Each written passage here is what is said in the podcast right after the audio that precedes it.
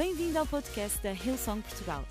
Para ficares a saber tudo sobre a nossa igreja, acede a hillsong.pt ou segue-nos através do Instagram ou Facebook. Podes também ver estas e outras pregações no formato vídeo em youtube.com.br hillsongportugal. Seja bem-vindo a casa. Gênesis no capítulo 3, livro de Gênesis, o primeiro livro da Bíblia. A palavra Gênesis quer dizer literalmente princípios. Livro do Gênesis, livro dos princípios, capítulo 3, versículo 1 a 6. Eu vou ler na versão o livro e diz o seguinte: A serpente era o mais astuto de todos os animais selvagens que o Senhor tinha criado. Então aproximou-se e disse à mulher: É verdade que Deus disse que não deviam comer de nenhuma árvore, nenhuma das árvores do jardim? Respondeu a mulher: Não, nós podemos comer do fruto de todas as árvores do jardim. Só da árvore que está no meio é que não devemos comer.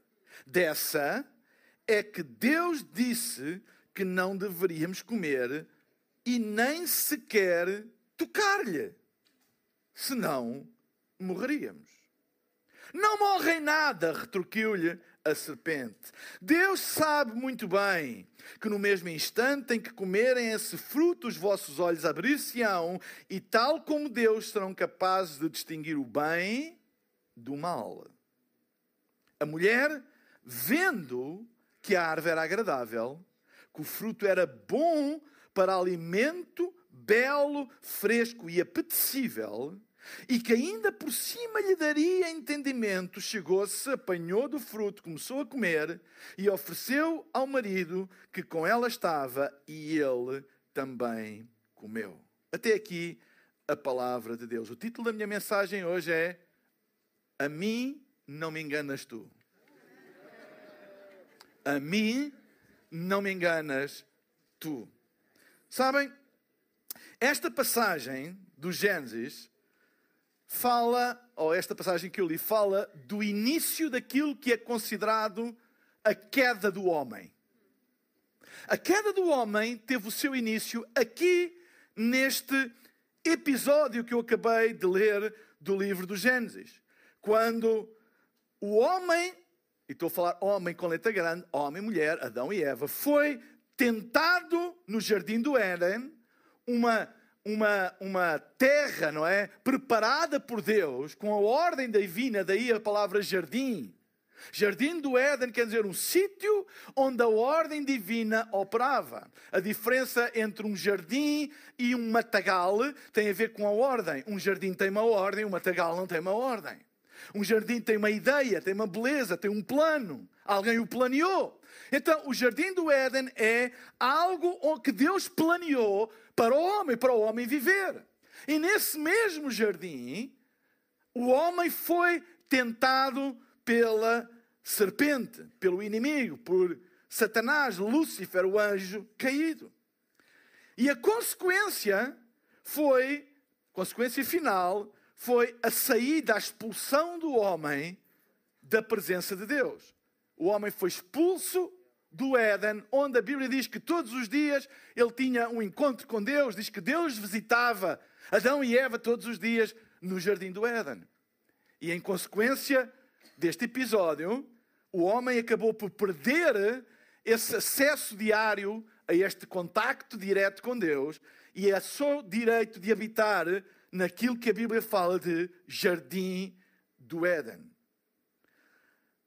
O afastamento da sua maravilhosa presença, o afastamento de Deus, ainda hoje se mantém através do mesmo método engano.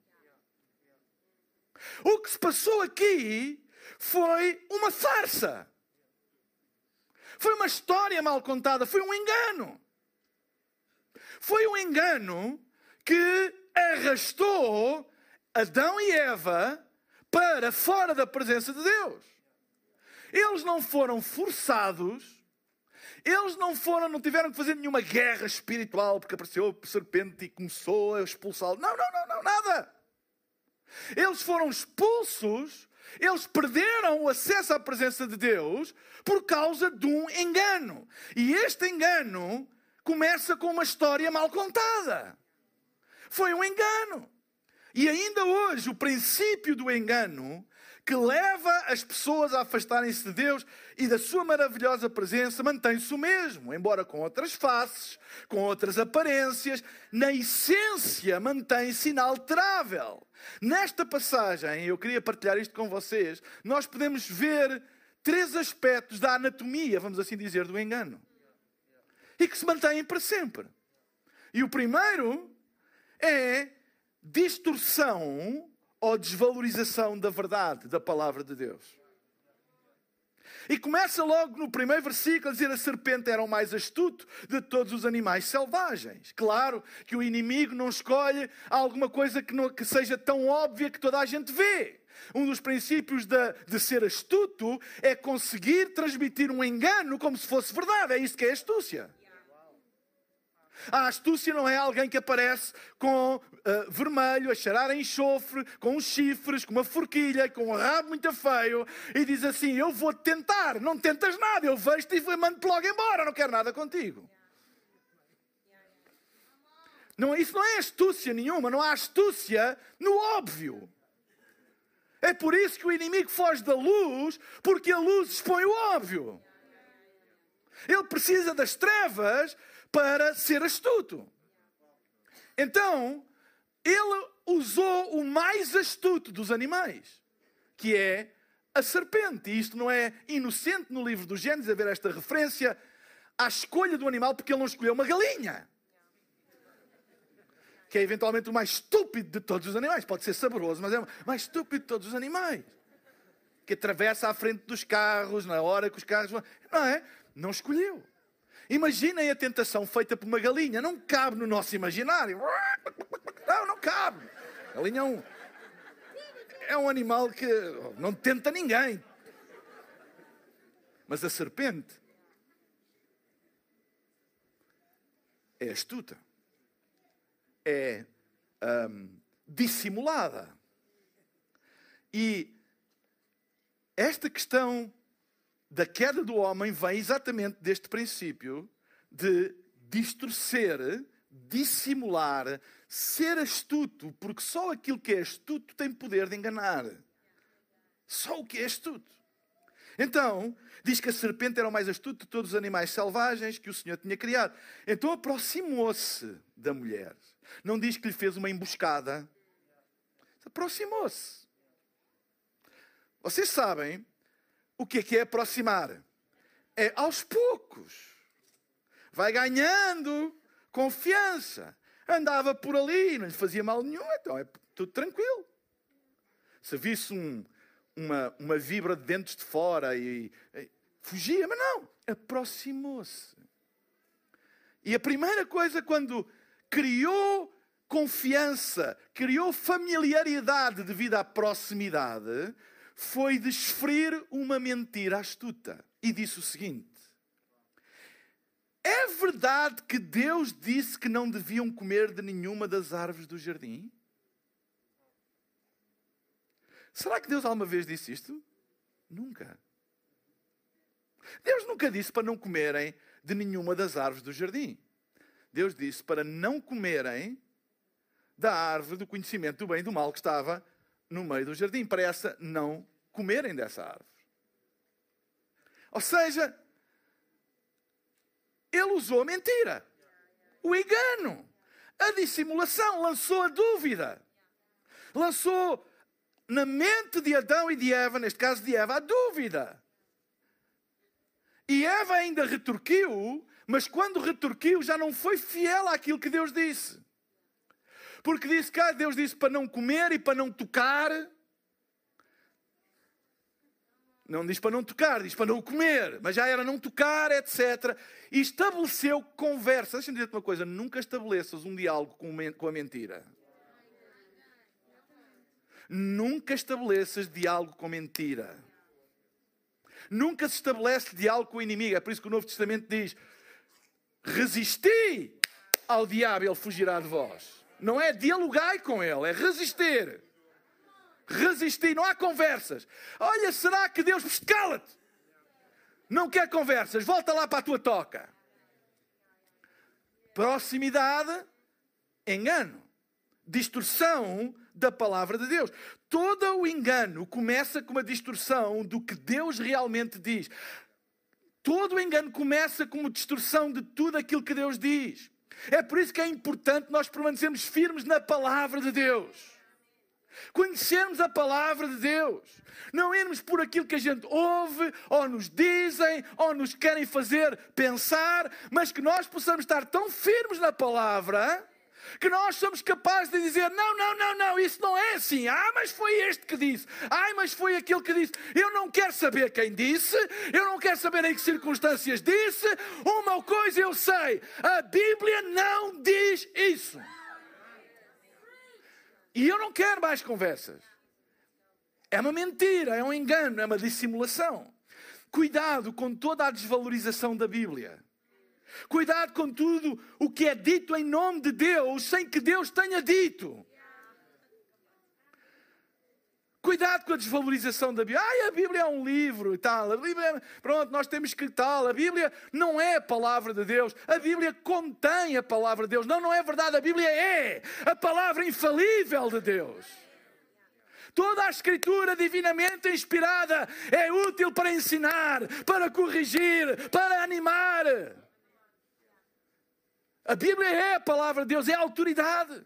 A autoridade da nossa vida, a autoridade da nossa igreja é a palavra de Deus. É a palavra final, é aquilo que Deus diz. Nem é aquilo que eu digo, é aquilo que a palavra de Deus diz. Amém?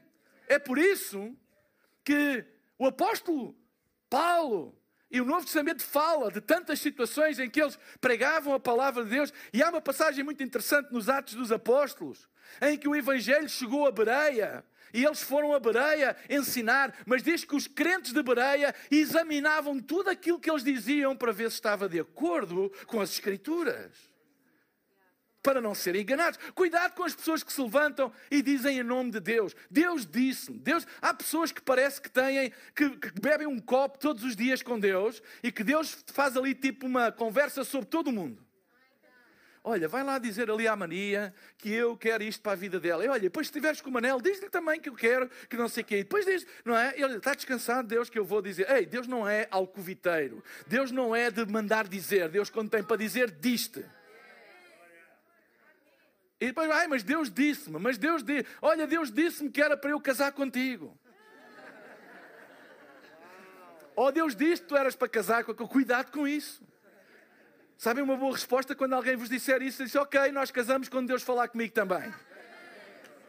Quando Deus me disser, ok? Cuidado com as pessoas que dizem, muda de emprego porque é a vontade do Senhor. Faz isto, é, deixa, esta, deixa a tua família porque não sei o quê. Faz aquilo, faz assim, faz aquilo outro. Vai por este negócio porque é a vontade de Deus. Deus está-me a mostrar.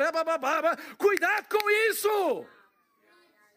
Não, não deixe que ponham na boca de Deus aquilo que Ele nunca disse. Uma pessoa pode dizer: Olha, eu sinto que é o melhor para ti. Olha, eu acho que se calhar é o melhor para ti. Olha, este é o melhor conselho que eu te posso dar. Olha, isso é. Ok? Mas dizer que Deus diz é uma coisa muito séria. É uma coisa super séria. Eu só posso dizer que Deus diz quando eu agarro na palavra de Deus e digo: Olha, Deus diz. Não sou eu que digo. Deus diz. Ok? E vem o engano da serpente. Ali, ah, Deus disse que vocês não podiam comer de nenhuma árvore. E ela depois replicou: Ah, não, não foi bem isso que ele disse, não foi bem isso, foi assim. E ela disse: Não, nada disso. Vocês podem comer. Olha, sabem, Deus tem ali uma intenção escondida que não vos quer dizer. O engano estava lançado. O engano estava lançado. Cuidado com toda a desvalorização da palavra de Deus quando põem em causa a Bíblia e dizer assim: ah, não, não, ah, ah, ah, cada um interpreta a Bíblia à sua maneira. Isso não é verdade. Eu não interpreto, eu não posso interpretar à minha maneira. A Bíblia interpreta-se a si mesmo. A Bíblia explica-se a si mesmo.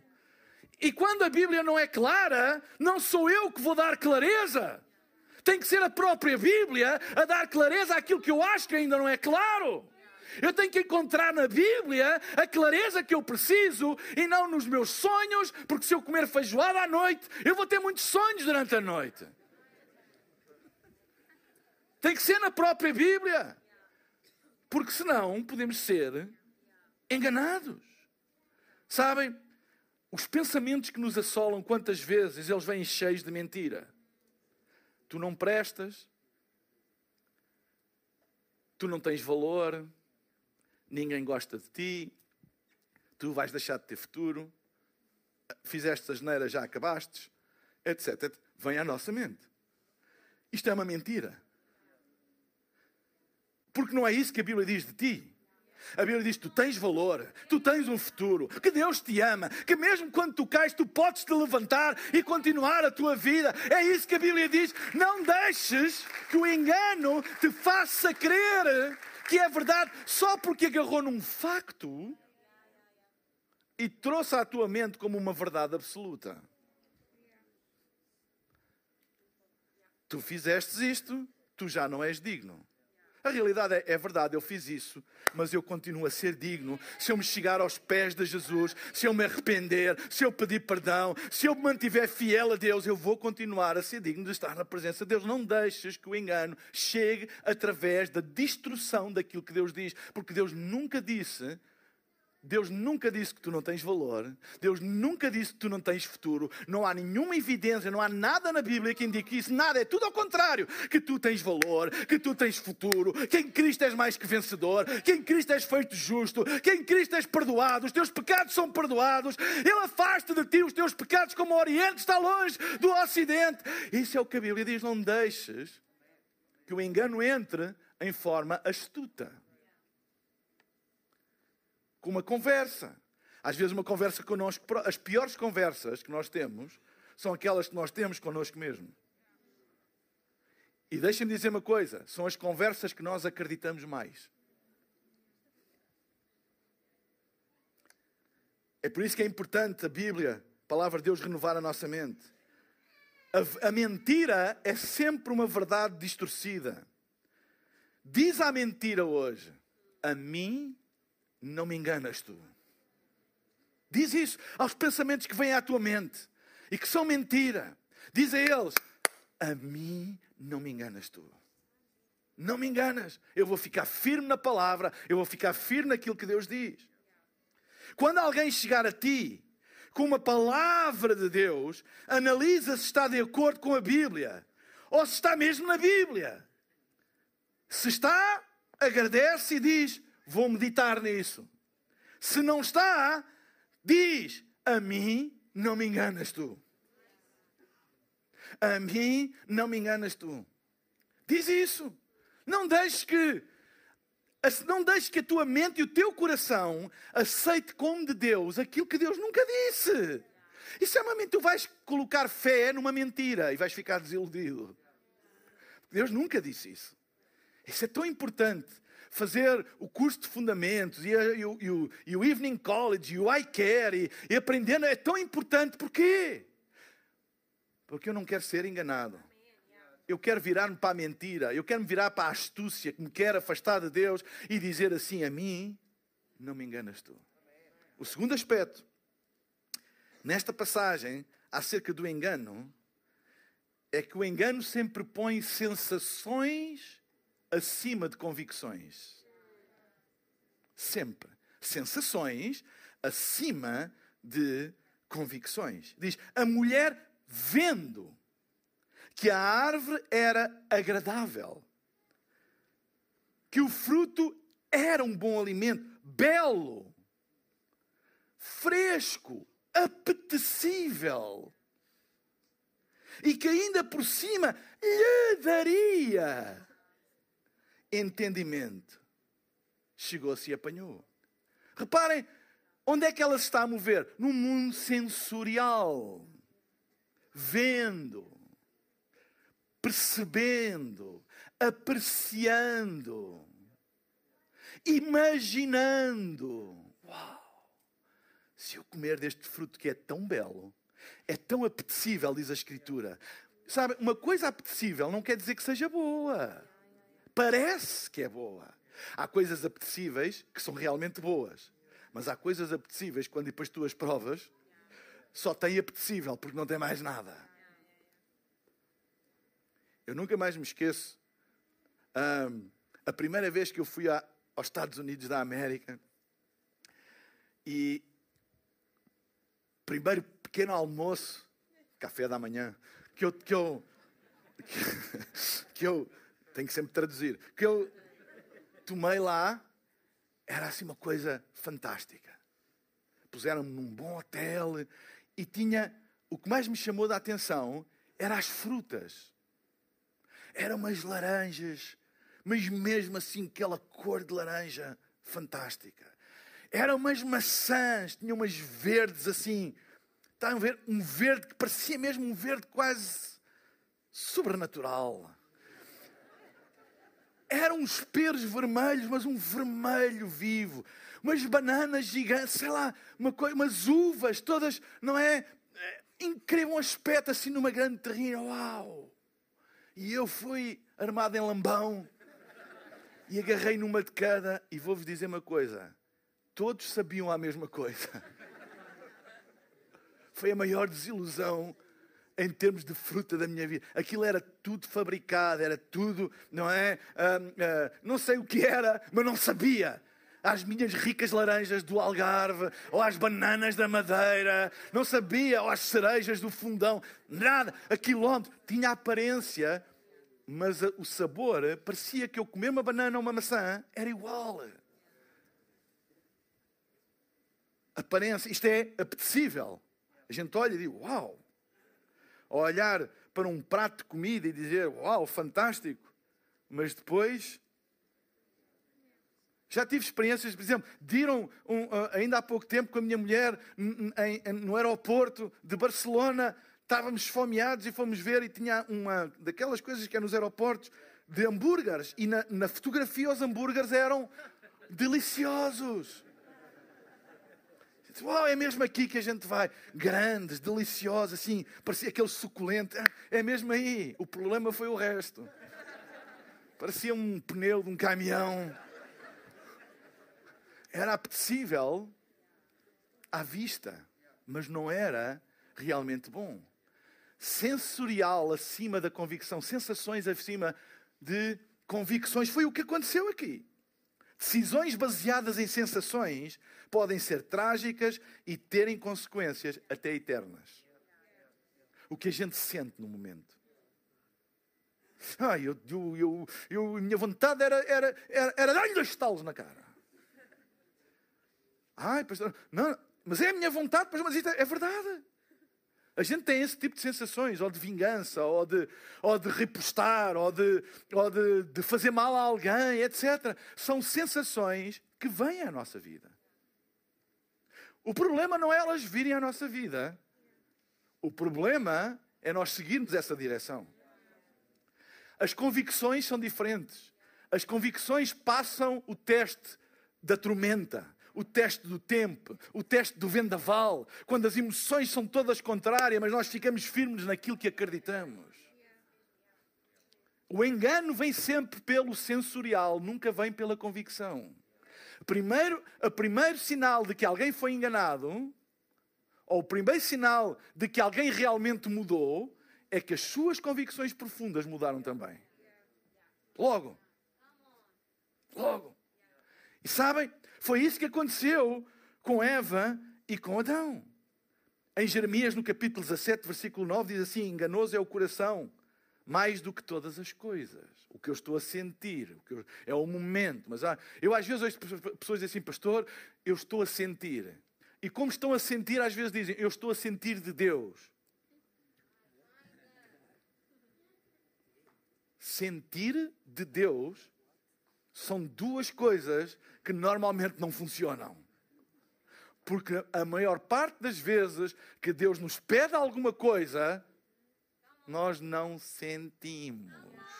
É por isso que é preciso trabalhar no nosso coração.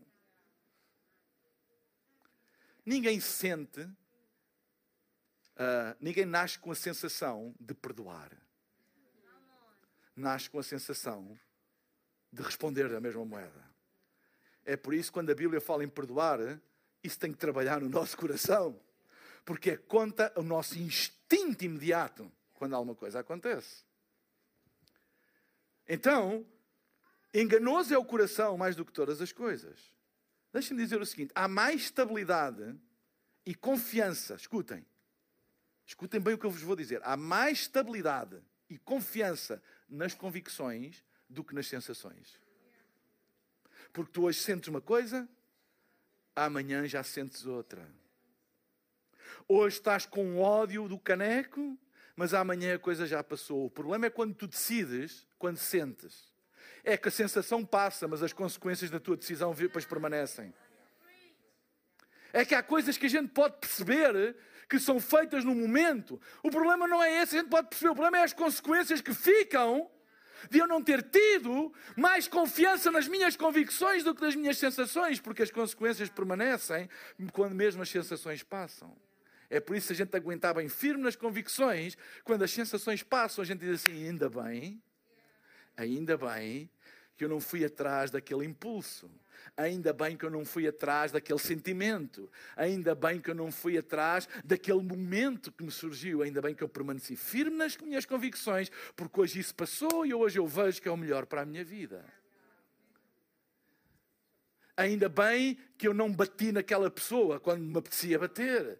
Ainda bem que eu engoli em seco e, e virei costas para não arranjar um conflito ali. Ainda bem que eu resisti à tentação. Ainda bem que eu não traí a minha mulher. Ainda bem que eu não enganei aquela pessoa. Ainda bem que eu não fiz mal a ele. Ainda bem que eu não respondi. Ainda bem que eu não disse. Ainda bem que eu fiquei calado. Ainda bem que eu permaneci na, naquilo que eu acreditava e toda a gente pensou que eu estava uh, uh, uh, alienado das coisas. Ainda bem, ainda bem, ainda bem. Porque a sensação passou, mas as consequências não passam. Vocês acham que o fruto não era aparente, aparentemente bom? Vocês acham que Eva era estúpida? Estúpido foi Adão. Vocês acham que é. Concordas, Gabriel? 100%. Teologia pura. Vocês acham. Vocês acham que Eva não achou realmente o fruto apetecível? Claro que achou. E ela deixou-se ir, porque o engano já lá estava, pela sensação. A sensação não só visual do fruto, mas a sensação da promessa daquilo que o fruto lhe daria. Tenho aqui um negócio para ti que não precisas trabalhar e vais ficar rico. Cuidado com esse tipo de negócios. Quem enriquece sem trabalhar ou é mentiroso ou é vigarista. Ou normalmente as duas coisas andam de mãos dadas. Entende o que eu estou a dizer? E pode parecer muito apetecível. É pá, mas a pessoa disse-me que eu em, em, seis, em, seis, meses eu vou conseguir pagar a hipoteca da minha casa, eu vou conseguir não sei o quê, eu vou fazer. Porque nem ele aconteceu. E cuidado! É apetecível, claro. Quem é que não quer pagar a hipoteca de 30 anos em seis meses? Eu gostava. Mas eu tenho que permanecer nas minhas convicções. E já não me vou meter em coisas, olha, não me vou meter em coisas que são dúbias, não me vou meter em coisas que prejudiquem outros, eu não me vou meter em coisas que possam estar ligadas a atividades que prejudicam as pessoas e dão cabo da vida das pessoas. Ei, eu vou permanecer eu prefiro ficar 30 anos a pagar a minha casa de consciência tranquila e confiar no meu Deus que supra as minhas necessidades, Ele nunca falhou comigo, do que ir para um atalho e ser enganado e dar cabo da minha vida, porque as consequências vão permanecer. As consequências vão permanecer. A sensação vai embora ah, eu vou comprar, isto é o carro dos meus sonhos. Ah, eu vou comprar, isto é as férias dos meus sonhos. Ah, eu vou comprar, isto é a casa dos meus sonhos. Eu vou comprar, eu vou isto. Ah, eu vou meter isto é um negócio. Eu vou. E tu podes comprar. O problema é que a sensação de bem-estar e de euforia, porque alcançaste alguma coisa que sonhavas, vai acabar um dia e fica o pesadelo. Eu estou a dizer isto num coração de amor e também a meter-me aí no vosso lugar. É para mim também. Quando isso vier, vira-te para o engano e diz: A mim não me enganas tu. A mim não me enganas tu. Segunda de Coríntios, no capítulo 5, versículo 7, diz: Porque vivemos pela fé e não pelo que vemos. Vivemos pela fé e não pelo que vemos. O que fazer quando um sentimento, uma tentação vem ao coração?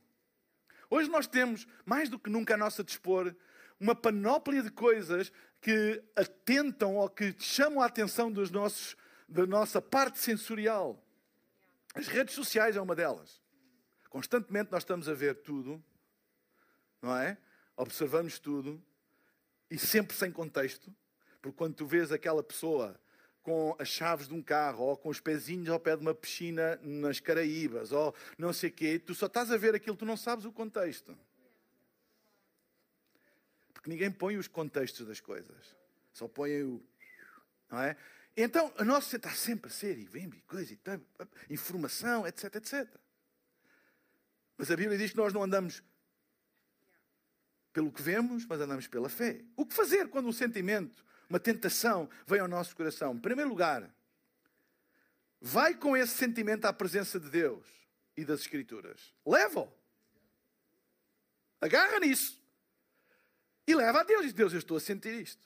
Vai à Bíblia e vê. O que é que a Bíblia diz? Sabem? A presença de Deus, a oração e a palavra de Deus é um teste. É um teste. Se nós permanecermos em oração e na palavra, tudo aquilo que vem para nos destruir vai acabar por cair, porque a palavra vai nos proteger. A palavra e a presença de Deus vai acabar por ser uma proteção para nós e esse sentimento vai acabar por começar a desvanecer, a desvanecer, a desvanecer, a desvanecer, até que desaparece. Se um sentimento só fica forte quando tu estás longe de Deus, é porque ele não vem dele se o sentimento que tu tens começa a ficar mais forte, mais farco, desculpa, quando vocês vão à presença de Deus, quando vocês leem a Bíblia, quando vocês estão na casa de Deus, se isso começa a ficar mais fraco ou a ser posto em causa ou a, ou perder as suas bases, é sinal que Deus está-te a dar um aviso a dizer: foge disso. Porque aquilo que vem de Deus, quanto mais tu te chegas a Deus, mais forte fica. Não é posto em causa, mais forte fica. Segundo lugar, levem esse sentimento, ou vai com ele à presença de alguém maduro na fé e de confiança. E diz: Estou a sentir isto. E, e ouve. O que é que alguém maduro na fé e de confiança tem para dizer? Não vais ter com a amiga que te está, ou com o amigo que te está a chamar para a mesma coisa, porque esse vai te dizer as maravilhas todas das coisas. Vai ter com alguém maduro na fé e de confiança. E em terceiro lugar, espera. Deixa que o tempo passe e volta a analisar. Deixa que o tempo passe. É por isso que a Bíblia diz: eh, irai-vos, mas não pequeis. A Bíblia diz para nós: ei, passarmos o teste do tempo. Ou seja, é, é possível a gente sentir, etc. Mas ei, calma, vai dormir. Amanhã é outro dia. Aquelas coisas, por exemplo, quando vocês sabem uma coisa, leem uma coisa, ouvem alguém dizer uma coisa, e a tendência eu vou ler. Ei, faz-me conselho, deixa passar. Dorme, acorda no outro dia, vê se isso já não está mais fraco no outro dia, já está mais coisa. Deixa passar até que isso desaparece. E tu permanecestes firme nas tuas convicções e não nas tuas sensações. Nós vivemos num mundo que apela constantemente ao sensorial. Olha o carro dos teus sonhos. Começa a pagar daqui a seis meses. Não custa nada. Olha as férias dos teus sonhos. Assina já estas férias e depois pagas em suaves prestações. Uma semana de férias, três anos de pesadelo a seguir. Excelente escolha. Entendem? Mas apela ao nosso sentidos. Eu estou a falar com há pessoas que não gostam dele, mas há alguém que gosta disto, depois gosta. Diz, olha, eu gostava tanto. E não tem mal tu gostares, nem tem mal tu teres. Nem, não, entendo o que eu estou a dizer, mas tem atenção. Passa o teste do tempo. Pensa como é que tu vais ficar depois disso. Antes de responderes a alguém, antes de, de publicares o que é que seja, antes de dizeres o que é que seja, antes de teres uma conversa com quem quer que seja, lembra-te o que é que vai ficar a seguir. O que é que vai ficar a seguir? O que é que eu, para dar vazão a este sentimento que eu tenho, o que preço eu vou pagar por isso depois? Quando o sentimento for embora, mas ficam as consequências das coisas. Entendem? Eu estava a lembrar-me, e, e vou ser, procurar ser completamente isento daquele episódio que se tornou a par com a guerra da Ucrânia, o evento mais popular do planeta, que foi a chapada de Will Smith ao Chris Rock. Não é? Ah, pelo menos durante um dia não se falou na guerra tanto. Mas eu estava a pensar, e à distância, até me parece a mim, parece-me, à distância, não sei, nunca tive com ele, nunca bebi café com ele, nunca veio à, à nossa igreja, uh, que eu saiba. Uh, mas parece-me que o Will Smith até é uma pessoa decente.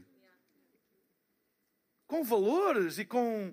Parece-me, pelo que eu leio, pelo que eu vejo da postura dele, etc, etc mas por causa de um momento e de um sentimento que é legítimo de ofensa, de, se sentir uh, uh, uh, ofendido por uma piada de mau gosto, etc, etc, ele reagiu sensorialmente.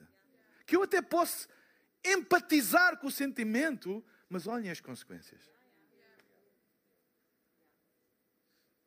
Olhem as consequências. Se. Deixem-me dizer uma coisa. Se. Olha, espera. Olha, olha, não, senta lá, senta lá. Olha, olha. Eu não te conheço. Eu não te conheço. Olha, olha. Pode, pode sentar, senta com calma. Eu, senta, eu não te conheço. Senta. Amém. És um filho de Deus, por isso tem calma. Tem calma. Tem calma. Tem calma. Ei. Tenham calma. Tenham calma. Pelo menos não veio aqui acima não me fez nada. Como o Will Smith.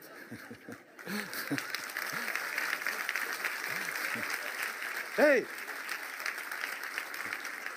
Sabem? A palavra de Deus penetra até a divisão da alma e do espírito. Não, não, não se assustem com isso. Não se assustem, ok?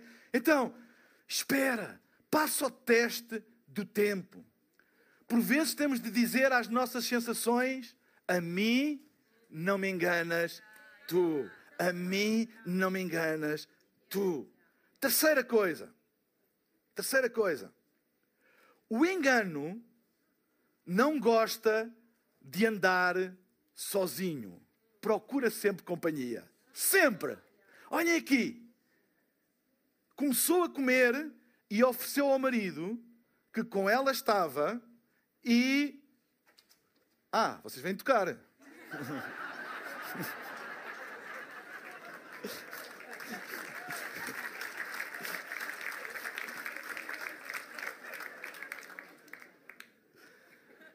e ofereceu ao marido que com ela estava e ele também comeu. Em vez de procurar conselho, procura apoio. Há uma diferença entre procurar um conselho e procurar apoio. Há muita gente que anda à procura de apoio e não à procura de conselho. Mas não são a mesma coisa. Apoio é uma coisa, conselho é outra. Nós não temos que apoiar tudo o que os nossos amigos ou familiares decidem. Podemos aconselhar. Eu não tenho que apoiar tudo o que as minhas filhas decidem. Dizem assim, ah, eu vou apoiá-las em tudo. Não, eu não vou apoiá-las em tudo. Eu posso aconselhá-las em tudo. Mas se houver alguma coisa que eu sei que vai as prejudicar, eu não posso apoiar numa coisa que eu sei que lhes vai prejudicar só para dizer, uau, ele apoia em tudo. Isso não é sábio. E esta dinâmica entre Adão e Eva foi apoio em tudo, mas apoiar em tudo não é uma coisa boa. Não procures apoios, procura conselhos. Não procures uma multidão para te dizer, ah, eu estou contigo, quando tu estás a caminhar para o abismo. Não procures isso. Procura conselho. A tragédia foi que os dois foram arrastados, porque não houve conselho, houve apoio. Não houve, o homem não podia ter dito: ei, ei, ei, não vamos fazer isso. Não vamos fazer isso. Deixa lá isso, vamos nos arrepender. Não vamos fazer isso. Mas não, apoiou. E foram os dois expulsos do jardim e da presença de Deus. Deixem-me dizer-vos uma coisa. Essa coisinha de andarmos a procurar apoio, eu tenho, eu tenho gente que me apoia. Eu tenho, ei, se te apoiam numa coisa que te vai destruir, eles não são verdadeiramente teus amigos para a vida, são momento, amigos do momento. Do momento. Uma coisa é ajudar pessoas, outra coisa é tomar parte em comportamentos, em murmurações, em pecados, em coisas que os vão destruir. Os nossos melhores amigos devem ser aqueles que nessas situações não nos apoiam, mas aconselham-nos. Estão ali para nos aconselhar, para nos ajudar e não necessariamente apoiar, porque a ajuda quando alguém se dirige para o abismo precisa não é um apoio para ir para lá, é uma oposição para não ir. É a melhor ajuda que pode ter, às vezes, opor-se a alguma coisa. É a melhor ajuda que tu podes dar a alguém. Se alguém está a caminhar para um buraco e tu o amas e queres ajudá-lo, tu não vais empurrá-lo com mais força, a dizer eu estou contigo, vai, força, se é isso que tu queres. Não, o que tu vais fazer é pôr-te à frente dele e dizeres: Não, não, não, eu vou, eu vou fazer a oposição, eu vou fazer a oposição, eu vou fazer a oposição, porque isto vai destruir a tua vida. Ele até pode dizer: sai da minha frente, tu não gostas de mim, não queres. Não, não, não, eu sei, eu vou fazer. Um dia, ele vai te agradecer. Conquistaste a confiança dessa pessoa. Não sejas um validador. As pessoas às vezes procuram validação das suas decisões, não necessariamente conselho. Há pessoas que o que elas querem de ti é que tu dês o carimbo para elas poderem dizer, ah, ele concorda comigo, para ter mais força. Isso não é ajudar, isso é validar. Nós não fomos chamados em para validar, não, validar e invalidar. Eu não, não valido nem invalido nada. Nós podemos é aconselhar. Ajuda a dizer a verdade, dizer o que a Bíblia diz, dizer qual é o plano de Deus. Ei, vira-te para o engano e diz: A mim não me enganas tu. Eu vou pedir para todos ficarmos em pé na presença de Deus.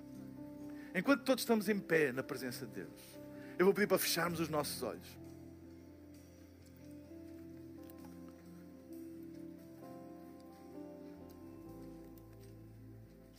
Fecha os teus olhos agora.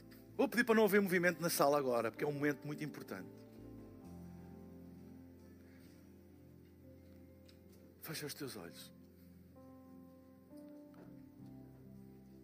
Enquanto tens os teus olhos fechados, eu queria te fazer um apelo, um convite, um desafio para que tu hoje possas tomar uma decisão, que é a decisão mais importante da tua vida.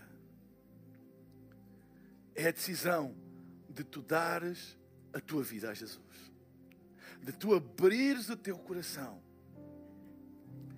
e deixares Jesus ser o Senhor e o Salvador da tua vida e vês a tua vida mudar para, para todo o sempre. Esta é uma decisão com consequências eternas.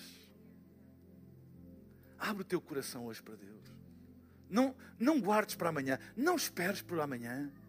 Toma hoje essa decisão. E enquanto todos temos os nossos olhos fechados, não há movimento na sala agora, por favor, eu queria fazer este apelo.